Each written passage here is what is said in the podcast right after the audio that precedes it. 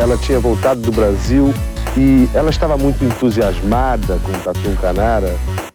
Não sei, isso aí pode ser intuição da mãe, sei lá, de, de outras crianças conversando, não sei. 10! Nota 10! O senhor vai gostar, hein? Bebê diabo parou o táxi na avenida. Ao vivo? É muito pior. Olá, eu sou o Danilo Corsi. E eu sou a Camila Quintel.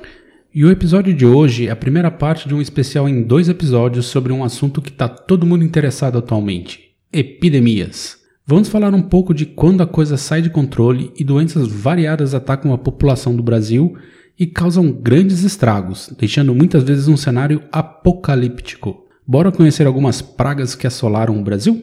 Mas antes, Camila, o que o Drinco nos mandou hoje para tanta desgraceiras? Epa, vamos lá. O vinho de hoje é o Yellowtail Chardonnay 2016, um vinho branco produzido na Austrália, na região de Southeastern Australia, que é muito saboroso, com notas florais e nuance cítrica. Eu gosto de coisas cítricas. Perfeito para acompanhar um peixe grelhado ou uma coisinha mais roots, tipo polenta com queijo.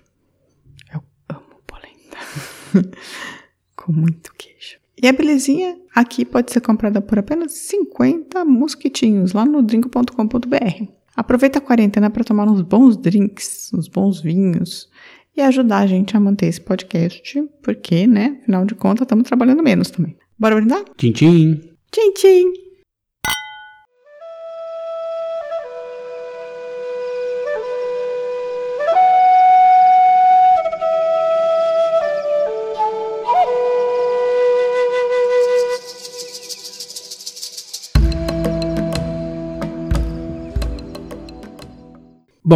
Brasil até que tem muita sorte de, apesar de inúmeros surtos de doenças, as coisas não serem tão brutais como poderia, ainda que muita gente se ferre toda nesse processo. Fico imaginando que, com todo o desmatamento da Amazônia, a quantidade de vírus e bactérias que estão restritas somente naquele ambiente e que podem potencialmente atacar pessoas é brutal. Ou seja, o coronavírus pode ser fichinha do que pode vir pela frente. O que você acha, Camila? É, eu acho que sim, tem um potencial. Quanto mais você se, se, se mistura com bichos, né, com bichos selvagens, selvagens, é isso, né? É, Sim, com animais selvagens que não são domesticados, mais você tem chance de ter, de ter algum um vírus ou bactéria que pule para o ser humano, assim. Até os, os domésticos, na verdade, causam esse tipo de coisa, né? Como a gripe aviária. Pois é. Mas enfim, eu citei a Amazônia para dar uma ideia do que pode acontecer com algo que já aconteceu. Em 1495, durante a segunda expedição de Cristóvão Colombo, os espanhóis trava travaram contra os indígenas da Batalha de Vega Real, ou Santo Cerro, na ilha espanhola, hoje Haiti. Estes, os indígenas, em grande número, 100 mil, dizem alguns historiadores, acorreram de todas as partes, mas foram derrotados e refugiaram-se nas florestas e nas montanhas, atacando e matando os inimigos que passavam ao seu alcance. Em Revide, Colombo viu-se obrigado a organizar numerosas incursões pelo interior da ilha. Cerca de dois meses depois daquela batalha, irrompeu uma epidemia, tanto entre os europeus como entre os indígenas, fazendo numerosas vítimas. Os sintomas eram vômitos de sangue e algumas pessoas ficavam mais amarelas que marmelos, segundo relatos da época. Era o vírus da selva entrando em contato com os humanos. Uia, mais amarelos que marmelos? Mais amarelos que marmelos, segundo historiadores não acho marmelo tão amarelo assim, mas ok. Levou mais de 300 anos para des descobrirem que o vírus da febre amarela também teria sido procedente da África via mosquito Aedes aegypti. Mas algum tempo depois descobriram também que havia versão silvestre da doença, que era transmitida pelos mos mosquitos locais, e o próprio Aedes, que também já havia se adaptado às Américas. O Brasil passou relativamente incólume no começo, mas em 1685, em Recife, o bicho pegou. A versão mais comum é que a nau francesa Oriflamme, procedente do Golfo do Sião, na Ásia, que trouxe a doença. Daí surgiu o nome de Mal de Sião. Apesar dessa versão, não há relatos oficiais sobre a contaminação vinda de alguma embarcação. Quando a doença chegou, já estava na zona portuária, fazendo sua primeira vítima em um empregado que conferia a mercadoria importada. Contam as crônicas da época que, a 28 de novembro de 1685, no Recife, um tanoeiro, ao abrir uma das barricas de carne, já podre, procedentes de São Tomé, adoeceu subitamente, passando a doença a quatro ou cinco pessoas que moravam na mesma casa, na Rua da Praia. Nossa, que horror, né? Ele abriu uma, uma, uma rica de carne já podre. Que nojo. Ah, vinha de, de algum lugar Mas muito os longe. caras não botam sal? Ah, talvez tivesse apodrecido até aí. O médico Miguel Dias Pimenta relata que, de 25 de dezembro até 10 de janeiro, foram enterrados no Arrecife, em Santo Antônio, perto de 600 pessoas, todos homens brancos, uma dezena de mulatos, muito poucas mulheres, poucos negros e menos meninos. O médico português João Ferreira da Rosa pediu autorização do rei para ir ao Brasil cuidar dos doentes.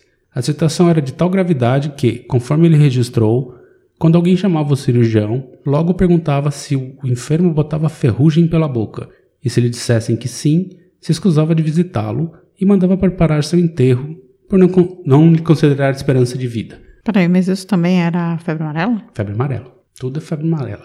Ai, que tem uns sintomas diferentes aí. Não, as pessoas vomitam. Entendi, você tem, você tem febre, amarelo, mas é. aí você vomita também. Sim, náusea, vômitos. E ao mesmo tempo você bota ferrugem pela boca. Que é vomitar sangue. Ai, que nojo. Tá, ok. Mas foi somente quando o Marquês de Montebello, que havia chegado ao Recife em 1690, ficou doente, mas conseguiu resistir à doença, é que o governador, a pedido do médico Miguel, fez a primeira cam- campanha profilática de combate à doença, com quarentena de fogueiras com ervas cheirosas durante 30 dias. Nas fogueiras se lançariam ramos de murta, incenso, bálsamo, óleo de copaíba e galhos de aroeira e de erva cidreira. As casas também foram obrigadas a serem limpas. O fato é que o surto arrefeceu após esses atos de sanitarismo, mas eles não sabiam exatamente por quê. Mas basicamente a fumaça espantou os mosquitos. É, não, fumaça espanta mosquito, né? Acho que eles sabiam disso. Eles não sabiam que era mosquito nessa época. Ah, tá. Como não há um registro centralizado, estima-se que pelo menos 40% da população local foi acometida pela doença. A Bahia também teve um surto na mesma época, onde a doença ficou conhecida com o nome de picha, pelo voraz e apressado do seu golpe, porque a todos mordiam. Bicha. Bicha. Bicha. O que, que você tem? Eu tô com bicha. Tá com bicha. Tá. E durante quase 200 anos, a doença ia e vinha, até que em 1849 o bicho pegou pesado. A bicha. É, a bicha. Chegou a Salvador o navio americano Brasil, procedente de Nova Orleans, onde a febre amarela estava explodindo. E aqui o destino pregou sua peça. Como a Europa estava sofrendo com cólera corbo, os fiscais sanitários estavam de olho em navios vindos do velho continente e deixaram esse passar batido. E aí a doença começou. O médico francês que estava em Salvador atestou que era febre amarela, mas adivinha o que aconteceu? Parte da elite negou a doença. Não havia febre amarela na Bahia. O médico Alexandre Wucher relatou: Fechei a minha casa, onde tinha enfermaria. Entraram lá 20 doentes de febre amarela e saíram 21 cadáveres, incluindo o da minha esposa. Caramba. No total, na Bahia, a epidemia foi feroz. Dos 140 mil habitantes existentes na Bahia, em 1849, cerca de 135 mil, isto é, 96% da população, teve febre amarela. 20 mil morreram. Gente. Todo mundo pegou. Todo mundo pegou febre amarela. Sim. Em 1849. E dali a doença escalou no país. No Pará, em uma população de 16 mil habitantes, teria havido do- 12 mil doentes e 593 óbitos. Aos poucos, ao longo de 1850, todo o nordeste e norte do país registravam números de casos alarmantes. Em Fortaleza, por exemplo, que tinha então 41.400 habitantes, 28.490 adoeceram e 919 faleceram. Nossa, é bem grande a proporção de pessoas que adoeceram, né? Sim, É, ninguém estava acostumado a fazer quarentena ainda, né? Viu porque é importante fazer quarentena? Porque não é metade da população que pega essas paradas. E aí a febre amarela chegou na capital, o Rio de Janeiro. Tudo começou com três marinheiros com sintomas. Logo explodiu.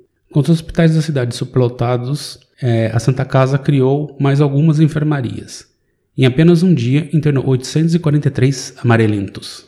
O médico Roberto Lalemente conta: a situação era de angústia em que vivia a cidade, pois desde os primeiros dias foi proibida a publicação do obituário, o que assustava ainda mais a população que imaginava um defunto dentro de cada casa que estivesse com as janelas fechadas, e cada pessoa com pressa na rua supunha atrás de um médico ou de um sacerdote para levar a extrema unção a um moribundo. E acrescentou: as casas em que havia um morto já não se cobriam de luto.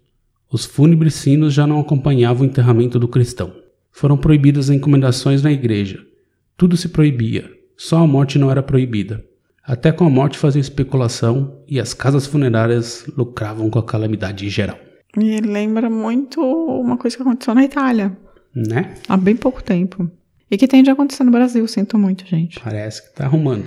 É, talvez não vamos deixar envelhecer mal esse episódio, né? Não sabemos. Não sabemos. Segundo os dados em janeiro, fevereiro e março de 1850, a epidemia tomou grande incremento, estendeu-se por toda a cidade. Fez nesses últimos meses 80, 90 e mais vítimas por dia.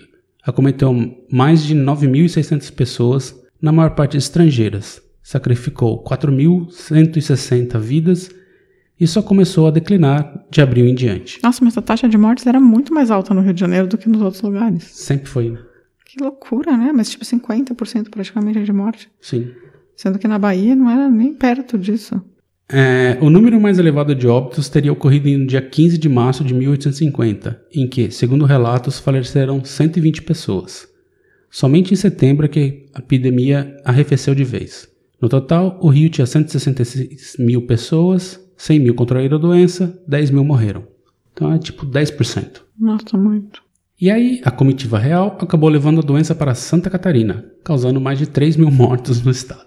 Valeu, rei.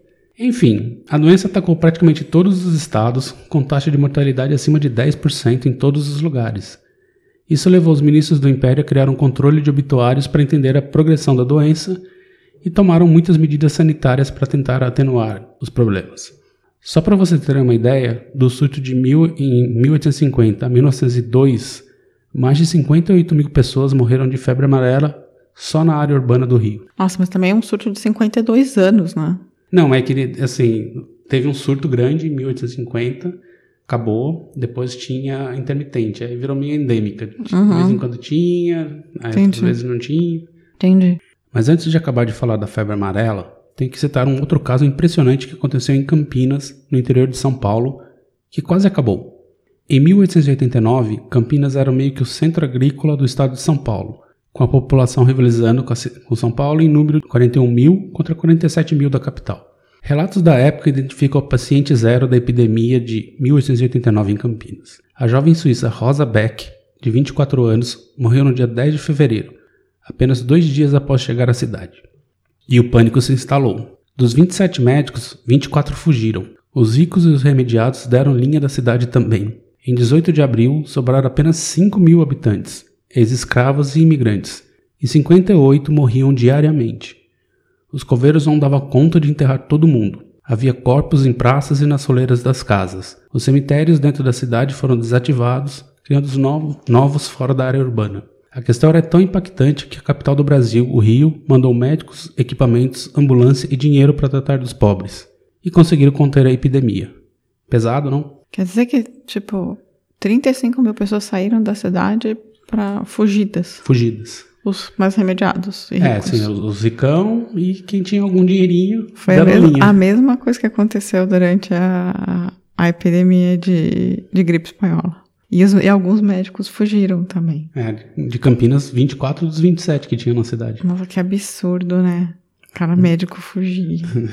Eu entendo, assim, que você também, você é um ser humano, você tem medo, né? Mas, porra, fugir de epidemia quando você tem que cuidar das pessoas é foda. Pesadaço. E como última curiosidade, nesta época, a febre amarela, apesar de ser uma doença democrática, né, que atingia todos, rico, pobre e tal, ela era particularmente fatal para os brancos, já que os escravos africanos que já tinham uma espécie de proteção natural, já que a febre amarela era uma doença endêmica na África, Olha, que coisa boa, hein? né? Quer dizer, não é bom, né? Não é bom. Mas é Não, bom que alguém que, uma certa que, imunidade. que tá né? sofrendo já normalmente por ter sido escravizado tem uma certa proteção para uma doença cruel. E a segunda epidemia que eu quero falar é a varíola. A varíola matou e deformou cerca de 300 milhões de pessoas entre 1896 e 1980 no mundo todo. Supostamente está erradicada do mundo graças à vacinação. É. Mas sei lá, né? Esses antivax por aí, vai saber. Não, por enquanto, na verdade, só tem dois, dois lugares que tem guarda de varíola, né? Que eu saiba, um na É. Rússia ou nos Estados Unidos. Vai saber. Mas sim. Enfim, o vírus que causa a doença era transmitido de pessoa para pessoa, geralmente por meio das vias res- respiratórias e também pelos objetos utilizados pela pessoa infectada. Que nem o Covid. Após 14 dias de incubação, a doença começava a se manifestar e os primeiros sintomas eram febre, mal-estar, fadiga, dores pelo corpo, manchas avermelhadas, vômitos e náuseas. As manchas avermelhadas que apareciam na pele se transformavam em bolhas purulentas, Eu. que após um período secavam e formavam crostas popularmente chamadas de bexiga de canudo. Bexiga de canudo. Bexiga de canudo. Não me pergunte por quê. Por que, Danilo? Não faço ideia. E quem trouxe a doença para o Brasil foram os portugueses. Mas cabe lembrar aqui que Hernán Cortés e Francisco Pizarro, os invasores espanhóis, fizeram uso da varíola para dizimar os nativos da América, em especial o Império Inca. Uma guerra biológica total. E a primeira epidemia de varíola no Brasil começou em 1563 na ilha de Taparica, na Bahia, e chegou até São Paulo, matando pelo menos 30 mil indígenas. Em 1599, devastou o Rio de Janeiro, fazendo mais de 3 mil vítimas entre índios e negros. Aí, nesse caso, os negros não tinham proteção. Contra a varíola. Mas também foi usada como guerra biológica na Guerra do Paraguai, né? Na Guerra do Paraguai também. É, eles jogavam, tipo, casacos nos rios, né? Sim. Infectados. Durante o século XIX, a varíola atormentou diversas regiões do Brasil, em especial o Rio de Janeiro de Dom Pedro. Em 1853, 4.575 pessoas foram acometidas pela varíola e 1.676 foram a óbito, só na capital. Um quarto, mais ou menos. Né? Um Sim, terço, na Um verdade. terço. São Paulo registrava os casos similares, mas ainda em 1890 o estado começou a vacinação em massa da população, conseguindo bons resultados. No Rio, só em 1904, que gerou a revolta da vacina, que já contamos a história. É, vamos ver o episódio que eu não lembro o número, mas tem um episódio lá chamado A Revolta da Vacina. Não o número oficial de mortos pelo surto da varíola, mas estima-se que pelo menos 30 mil brasileiros morriam por ano da doença. Em 1876, Cuiabá foi quase devastada por uma epidemia de varíola que matou mais da metade da população. A capital tinha em torno de 13 mil habitantes.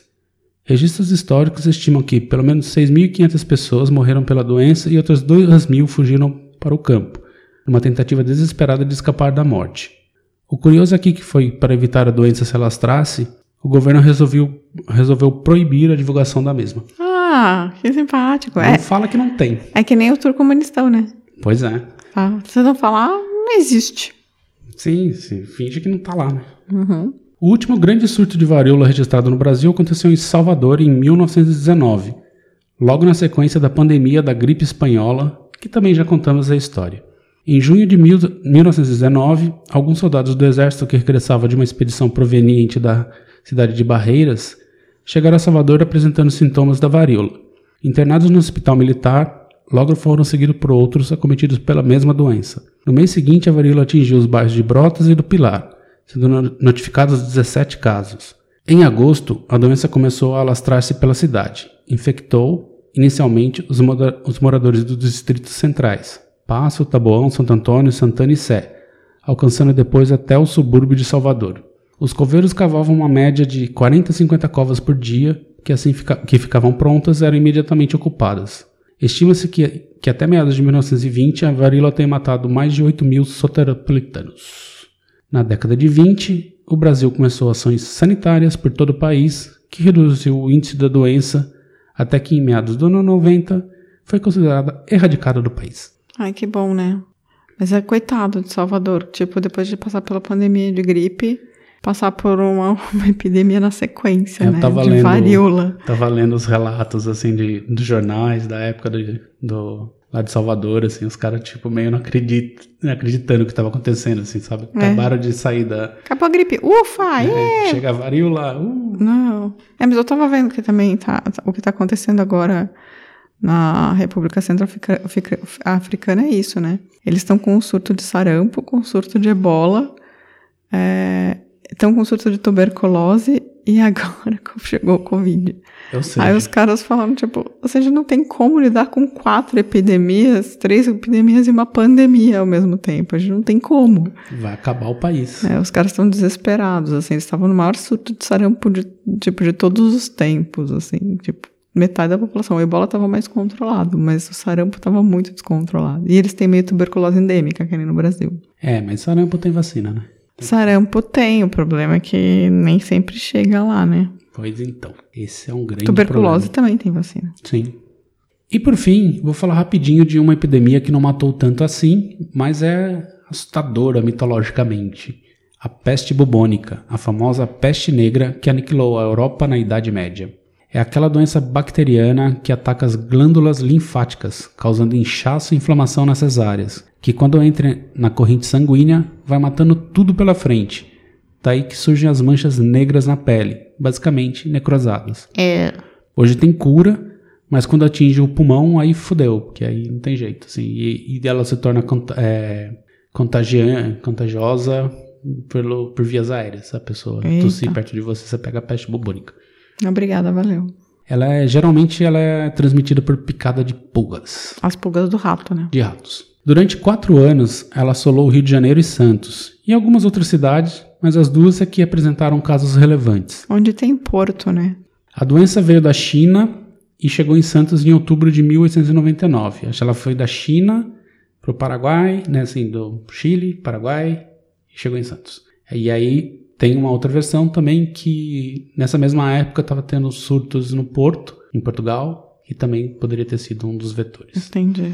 E aí o médico sanitarista Vital Brasil, do Instituto Ba- Bacteriológico de São Paulo, futuro Instituto Butantan, e Oswaldo Cruz foram os res- responsáveis por conter a doença em Santos, com sucesso, chegando ao final do ano com apenas 14 mortes e o porto sendo considerado limpo. Que coisa boa.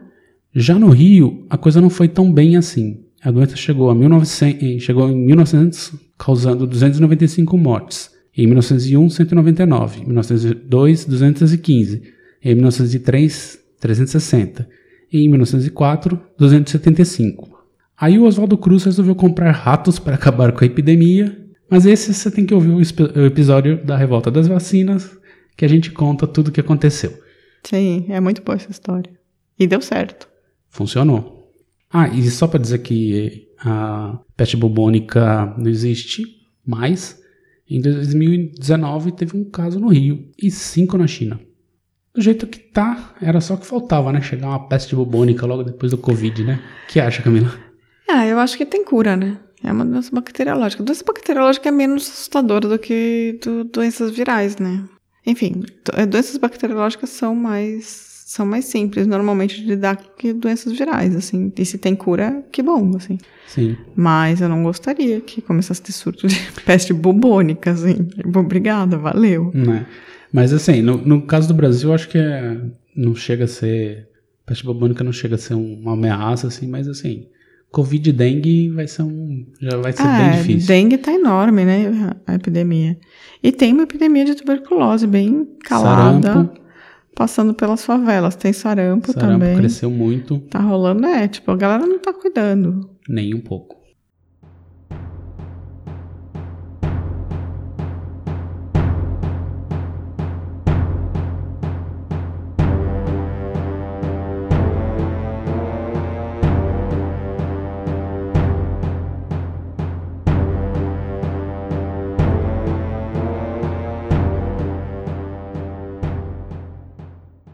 Enfim, esse foi o primeiro episódio do nosso especial de pestes no Brasil. Se você gostou, conta pra gente.